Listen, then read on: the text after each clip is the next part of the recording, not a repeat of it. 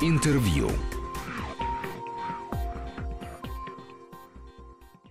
В Москве в Третьяковской галерее выставка Вадима Космачева, выдающегося художника, который в этом году отмечает свое 80-летие. И, насколько я понимаю, это первая такая большая выставка, тем более в Третьяковке. Я приветствую в студии. Здравствуйте, Вадим Иванович. Можно я вас так по-русски буду называть? Да, конечно. Хотя я не привык к отчеству э, за мои долгие годы жизни за границей, но... За 40 лет. Да, 40 лет как раз раз исполняется в этом году. Ну, скажем, 39, ну почти, 39, да. почти, скажем, 40 это... Но как красиво, 80, 40 там, 40 здесь. 40 там, 40 здесь, да, это правда. Скажите, а вот э, я сказал русский художник и сразу же запнулся, потому что, как мы знаем, за право называть его своим художником Германия и Россия, ну не то что борется, но когда говорят о Кандинском, то даже искусствоведы понимают, что, может быть, он э, так-то и русский, но как художник все-таки сложился в Германии. И э, скорее его нужно называть русским, но в определенном смысле немецким художником. Вот вы себя сегодня как ощущаете, русским художником или немецким, австрийским? Это интересный вопрос, и он довольно глубокий. Если его поверхностно рассматривать, то можно разделить ими на три страны. Но если глубоко отвечать, и так же, как и про Кандинского, так же, как и про Дягилева, так же, как про многих других, можно целый ряд назвать художников, и Певзнера, и Габо, и Шагала, Ларионова, Гончар, ну, в общем, длинный ряд художников. Это художники высокой планки культуры.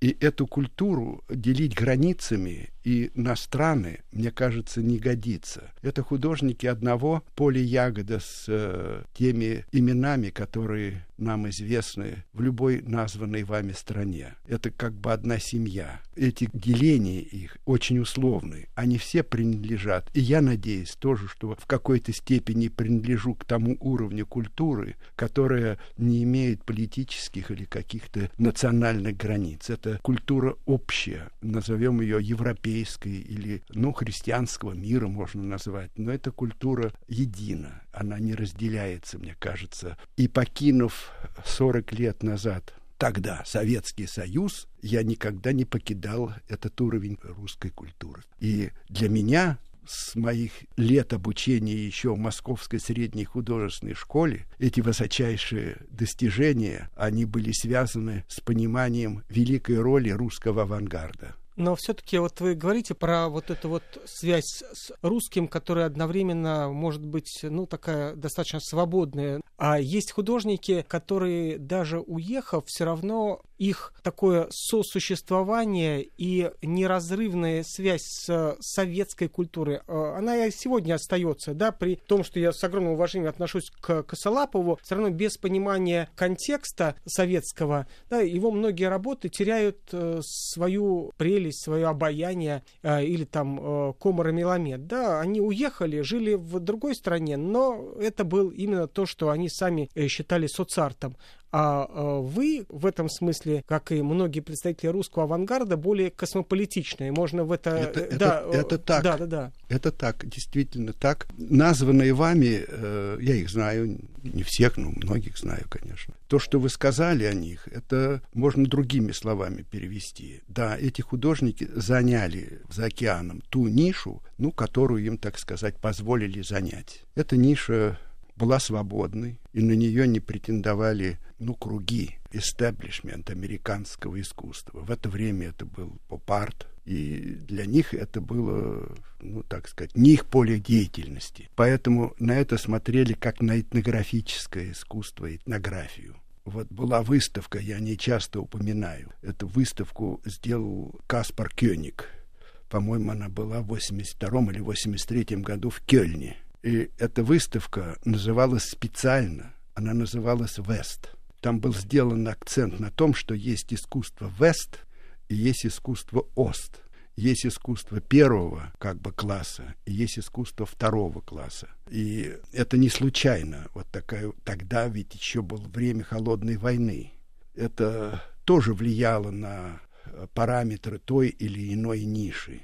И в моем случае была несколько другая ориентация. Я не хотел занимать этнографической ниши на Западе. Я хотел и пытался с самого начала проявить себя именно э, на той сцене, на которой себя проявляли мои коллеги, скажем, в Германии где я оказался. Э, оказался я там тоже не случайно. Меня пригласили участвовать в конкурсе, в закрытом конкурсе. Еще пять художников или скульпторов, и вот мне выпала такая удача.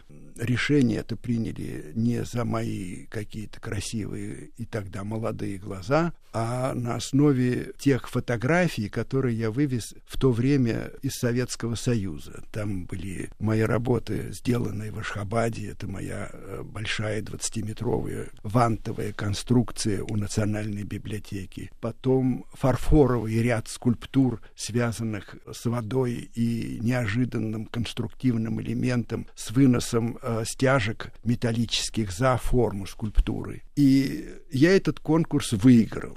И выиграв один конкурс, сразу же, опять удача, был приглашен на второй в Кёльн, где уже было не 6, а 36 участников, но два места. И мне удалось выиграть э, вместе с американским скульптором, он свое, а я свое место. В двух словах, в заключении к этой теме, конкурировать действительно с коллегами не в разрешенной, так скажем, грубо, ну, такими правилами рынка, если можно сказать, ниши, а именно на той сцене, где э, себя постулировали художники, рожденные и творящие в этой стране, где она для них родная. Это непросто, это довольно сложная э, вещь. Но мне удалось на этой сцене выступить и создать за 30 скульптур в 14 разных городах Германии и Австрии, скажем так. Есть мои скульптуры и в Соединенных Штатах, в скульптурных парках. Вообще, вот извините, что я вас мучаю на эту тему, но вы очень точно сформулировали вот это вот понятие этнографический интерес. И сегодня, кстати говоря, несмотря на то, что уже разрушен железный занавес, спали все возможные границы,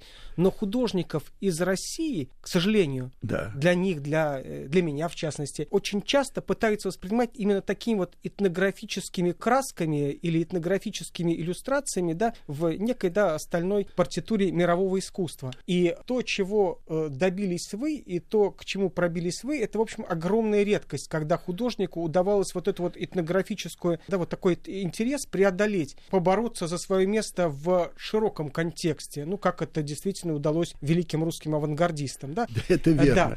А, это а Вот, вот это сложно или нет? Это Я понимаю, что для вас не было целью единственной, да? Но что нет, это... нет, это сложно, это действительно сложно. Э, здесь весь вопрос в том, что с каким багажом художник художник выезжает тогда, в то время, угу. в 70-е годы, в заграницу, так, на постоянное место, то есть деятельности, так я скажу, не жизни, а жительства, как это называлось в таких бюрократических да, бумагах, да, да, а деятельности. Это я имею в виду, выезжает туда, где может быть востребовано его предложение. То есть надо было выехать с таким багажом, который был способен вызвать к этому багажу интерес. То есть, сопоставив предложение выехавшего с тем, что на сцене сейчас актуально, своей сцене. Угу, угу. И надо было сделать нечто такое, что могло на себя бы обратить внимание. То есть не повторять, скажем, зады Антоса или там, ну, скажем так, Калдера. Это уже был, конечно, слишком известное к тому времени явление. А предложить нечто такое, что было бы конкурентно способно, так в лучшем смысле этого слова. И выехав с вот таким настроем, вытянув некий билет удачи при встрече в начале моей жизни на Западе, встречи с такими людьми, которые именно ориентировались на высокий уровень культуры, а не на политические, скажем, какие-то низкого пошиба оценки не на предвзятость, потому что она существует и сейчас существует, а тогда, безусловно, особенно ярко существовала. Все, что выезжает из Советского Союза, если, скажем, ты не диссидент или там ты себя так не постулируешь, что кто ты такой – Угу, и угу. вот я вам приведу пример моей первой работы, которую я сделал на Западе это год спустя после иммиграции, полтора года. Тоже случай, совершенно случай. Э, это участие в выставке Штайрише Хербст. Это большое ежегодное культурное э, событие на юге Австрии, в городе Граце. Это театр, музыка, литература и искусство. Не буду подробности говорить об этом мероприятии, но я в этих рамках построил восьмиметровую скульптуру. Это было дерево с двумя э, вращающимися от ветра турбинами. И на этой выставке были также объекты, которые я называю документы времени или выездные документы. Mm-hmm. То есть я головную боль, которая сопутствовала нашей эмиграции, тяжелой очень, с тремя отказами, я переложил все эти бюрократические изыски, штемпели, там, визы, ну, всю эту чепуху в объекты искусства. Они частично сейчас показываются в Третьяковской галерее. Вот была большая выставка, и одна из статей в газете вместе с положительной, как бы, угу. другими статьями. А одна статья была такая, тоже от художественного критика. А что же здесь русского? В этом искусстве, который вот этот художник, которого вы пригласили на участие в этой большой выставке, куда там и итальянцы приглашены, и французы, и немцы, там кого только не было.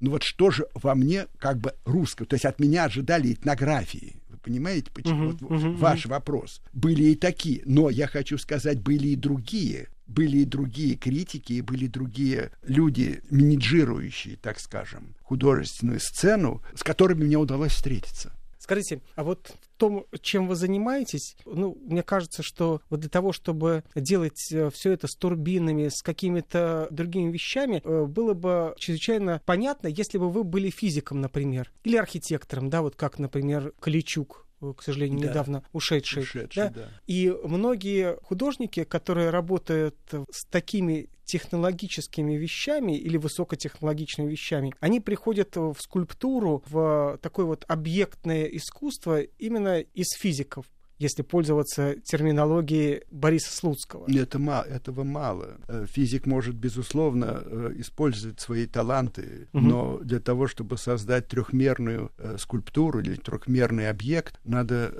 очень многое уметь делать. Надо уметь, во-первых, хорошо рисовать Угу. Надо уметь нарисовать то, что ты хочешь сначала изобразить э, в различных перспективах, то есть э, обладать э, владением простыми инструментами, скажем, карандашом и белым листом бумаги. Вот надо на белом листе бумаги изобразить свою скульптуру, рядом поставить человека, посмотреть, как они друг к другу относятся. Физик этого не может сделать, он не учился рисовать он может что-то предложить из, э, скажем, области науки. У меня есть знакомые физики, я этим пользуюсь. Угу. Я пользуюсь их открытием, безусловно.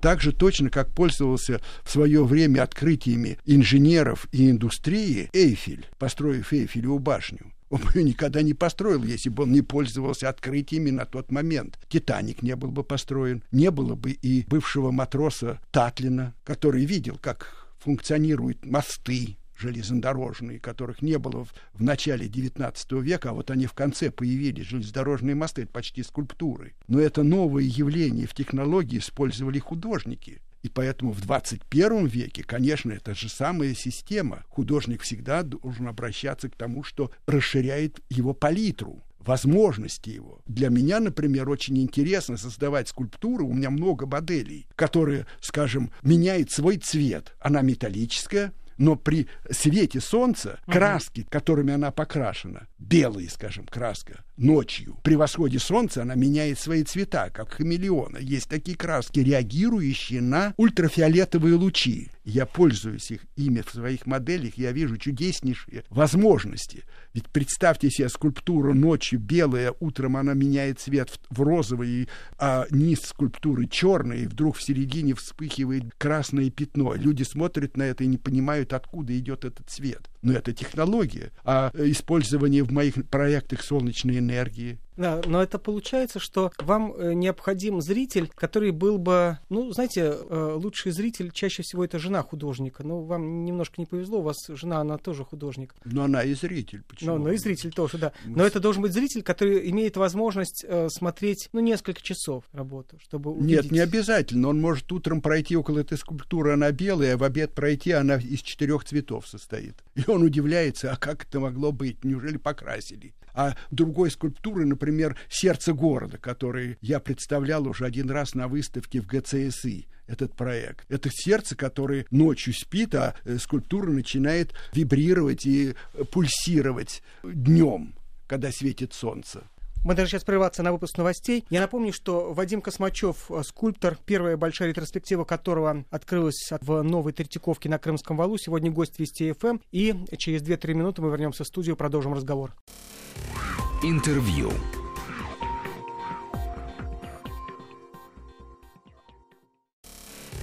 Интервью. Русский, немецкий, австрийский художник, э, человек мира Вадим Космачев. Сегодня гость Вести ФМ. Сказал человек мира. Понимаю, что и тут тоже ошибка, и в первых трех определениях тоже, разумеется, все неполно. Но и э, справедливость тоже в том, в другом и в третьем имеется. Вадим Иванович Космачев, первая большая ретроспектива которого в новой Третьяковке на Крымском валу. Сегодня гость Вести ФМ. Говорим мы об этой выставке и о тех годах, которые 40 лет э, было проведено в СССР, 40 лет в Австрии и Германии, и первый первая большая выставка через э, эти 40 лет в Москве, наконец. Скажите, вам жалко вот тех работ, которые разрушены были за, по-моему, советские годы даже больше, чем после советских лет? В советские годы, да. да. Мне жалко, конечно, жалко. Зря их разрушили. Это большая э, световая конструкция в, на административном здании в совхозе Заречье. Это рядом с Москвой. Ну, совхоза нету, наверное, уже. Ну, это совхоз-то особенный. Он производил тогда райские фрукты для... Для таки... тех, кто был достоин райской жизни. Да, да, можно так сказать. Это действительно было так. И там были дачи этих же, или там, скажем, угодья и дачи рядом с Заречьем. Это по киевской это, не, это были не их дачи, у, них, это, у них ничего не ну, было. Ну да, да, они, конечно, да, да, ничего да. не имели, но тем не менее они снимали это, как, да, так да. скажем. Да, так вот эту композицию уничтожили. Жалко, конечно, мне это жалко. Она опубликована в некоторых моих книгах, э, которые выходили на Западе, потому что ее удалось сфотографировать. Эти фотографии будут присутствовать также и на выставке. Ну, еще немало потерь. Скажите, а вот э, как вы считаете, э, есть существенный изъян в том, что вообще в СССР, э, да даже не в СССР, даже и сегодня в России, вообще э, отсутствует понимание необходимости нефигуративной скульптуры. Да, фактически нефигуративная скульптура как раз появлялась именно в 70-е, 80-е годы. В Москве это, может быть, одна единственная работа Зураба Церетели на Грузинской площади, которая, правда, по-разному шутливо называлась, но тем не менее это почти единственная работа, которая не является чем-то фигуративным, посвящена двум алфавитам, русскому и грузинскому. И то, что при советской власти еще это было возможно, да, ну, начиная со знаменитой вашей вот этой фигуры в Ашхабаде, в Ашхабаде да. да, а сегодня э, мы же прекрасно понимаем, что для того, чтобы поставить памятник князю Владимиру, совершенно не обязательно ставить памятник князю, которого, во-первых, никто не видел. Да, что это могла быть любая композиция, да, но правильно. никому в голову, в принципе, не приходило то, что это может быть что-то, кроме другое. Как, да, что-то это другое. Это интереснейший вопрос, который вот меня, меня,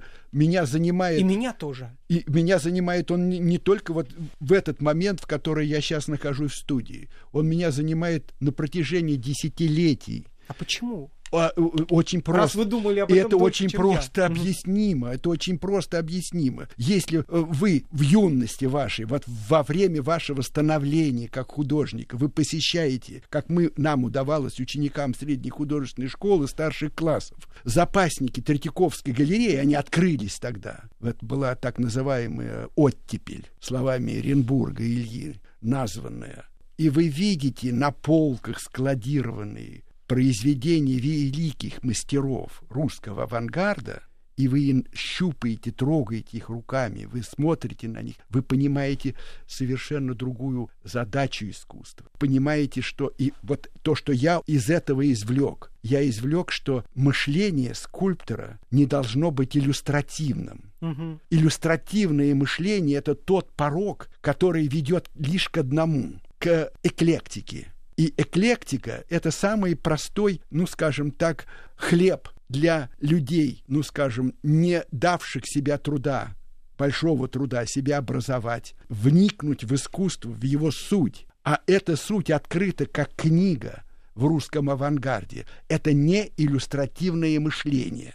И вы совершенно правы. Здесь не вопрос темы. Это ведь можно сделать по-разному. Можно сделать языком эклектики, пытаясь повторить великое произведение Опекушина, Пушкина, которое стоит на Пушкинской площади. И что мы получим? Чепуху. Мы получим повторение.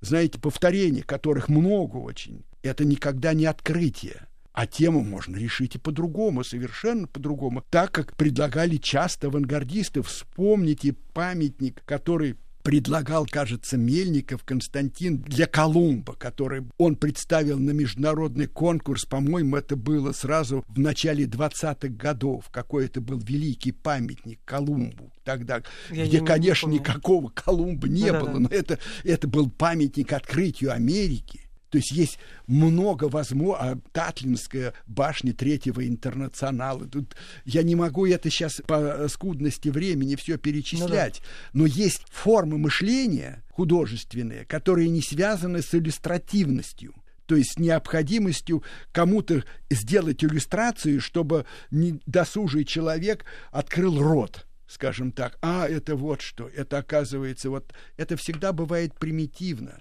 и никогда не бывает достойно высокого. Возьмем пример Москвы. Москва развивается невероятно. И для меня, например, это я себе не мог представить даже такого темпа развития столицы. Это я уехал 40 лет назад совершенно и из другой страны, и из другого города. Это другой город сейчас. И именно мегаполис такого гигантского размера требует совершенно иного, совершенно иного языка в общественных местах скульптуры, который его будет позиционировать в высокий уровень культуры. Ну вот возьмем Чикаго, где на громадной площади среди этих гигантских башен, которые как бы человека муравьем делают, стоит красный мобиль Калдера. Рядом 30-метровый Пикассо, а чуть подальше Дебуфе. А еще дальше этот шар полусфера Раниш. Капура. Вы понимаете, это, это создает имидж городу современному, городу настоящего, теперешнего. Не города, который повторяет уже открытие XIX века, зачем их повторять, а города теперешнего, нынешнего. И, конечно, можно любые решить темы, но надо мыслить по-другому. Мыслить не, как я усвоил с этих юных лет, посещая запасник Третьяковской галереи и складированного там запрещенного в то время авангарда, не иллюстративно, может быть метафорически, может быть ассоциативно, Скажите, вот э, когда вам предложили выставку в Третьяковке, вы ставили условия, кто будет, э, собственно говоря, расставлять работы? Вообще, насколько велика ваша роль в организации этой выставки, в решении пространства, как это все э, в итоге будет предъявлено публике? Да, это удача моей, моей жизни, это удача моей семьи, потому что моя дочь окончила сначала как архитектор поступила в Венский архитектурный университет, а потом она получила диплом э, у Захи Хадид в Лондоне и ну, э, познакомилась там со своим теперешним мужем и моим, ну, скажем, часто правой рукой с художником и с архитектором, так скажем, дизайнером и с э, мальчиком из Чикаго, американцем Стюартом Вич. И, конечно, это для меня это огромнейшая удача судьбы, потому что именно они вместе даже с моим внуком, это третье поколение, который тоже уже имеет диплом дизайнера, и сейчас он поступает, его приняли со стипендией в самый высокий уровень э, дизайнеровского образования. Это в Чикаго, университет Чикаго. Ему прислали, вот сейчас уже он выдержал там экзамен, ему дали стипендию даже там учиться. Ну, это, это хорошо. Это невероятно интересно. Он делает каталог для этой выставки. А моя дочь и мой зять, они как раз сделали весь дизайн выставки, моей выставки, всю организацию, они всю переняли это. И я счастлив в этом. Конечно, они со мной советовались. Конечно, мы вместе многое отбирали. Не ругались? Нет, да. вообще вы так восторженно говорите про свою семью, что я понимаю, что не ругались. Нет, мы не, мы не ругаемся. Иногда мы не соглашаемся с чем-то. Во-первых, мы, мой зять не говорит по-русски, так что мы... О, это прекрасно. Вы не ссоритесь совсем. Нет, нет, если мы ругаемся, то без мата, потому что в английском и в немецком, это, ну, в английском еще есть от матросских таких историй, а в немецком э, очень примитивные ругательные слова. Я с ним чаще по-немецки говорю. Хм. Да такая у нас трехязычная семья. И представить себе эти выставочные пространства в э, компьютерной анимации, конечно, я сам бы не смог это сделать никак. То есть я начал строить бы модель, я ее, правда, и построил, но в модели, даже в большой, вот так расставить вещи, ведь надо тогда их фотографировать, расставлять, это не дает представления о реальности. Только компьютерной настоящей анимации дает представление о том, как это хорошо. И я вот увидев, как строится выставка по нашей общей, но в большей степени дочерью и зятем сделанной компьютерной анимации, я вижу, что реальность ее намного превзошла потому что эффект реальности намного выше, а я-то надеялся на то, что лишь бы не очень хуже было, чем на этой самой компьютерной картинке. Я хочу комплиментом выразить свою глубокую благодарность за это участие. Я сейчас сижу в вашей студии, а они все втроем, там с помощью некоторых людей, доканчивают строительство выставки но строго по уже сделанной, абсолютно выверенной схеме. Она менялась не один раз. Тогда нужно сказать, что и молодцы сотрудники Третьяковки, если они следуют всему этому, они, наплевав на этот замечательный трехмерный макет, сказали, ну а теперь мы будем делать. Знаете, как актеры говорят э, режиссеру, мы вам не мешали репетировать, вот вы нам не мешаете играть. Спасибо вам большое, что пришли. Я напомню, что э, скульптор Вадим Иванович Космачев, чья первая большая ретроспектива в Новой Третьяковке на Крымском валу, был сегодня гостем Вести ФМ. Спасибо большое. Я очень рад был в вашей беседе. Благодарю вас тоже за приглашение. Спасибо. Интервью.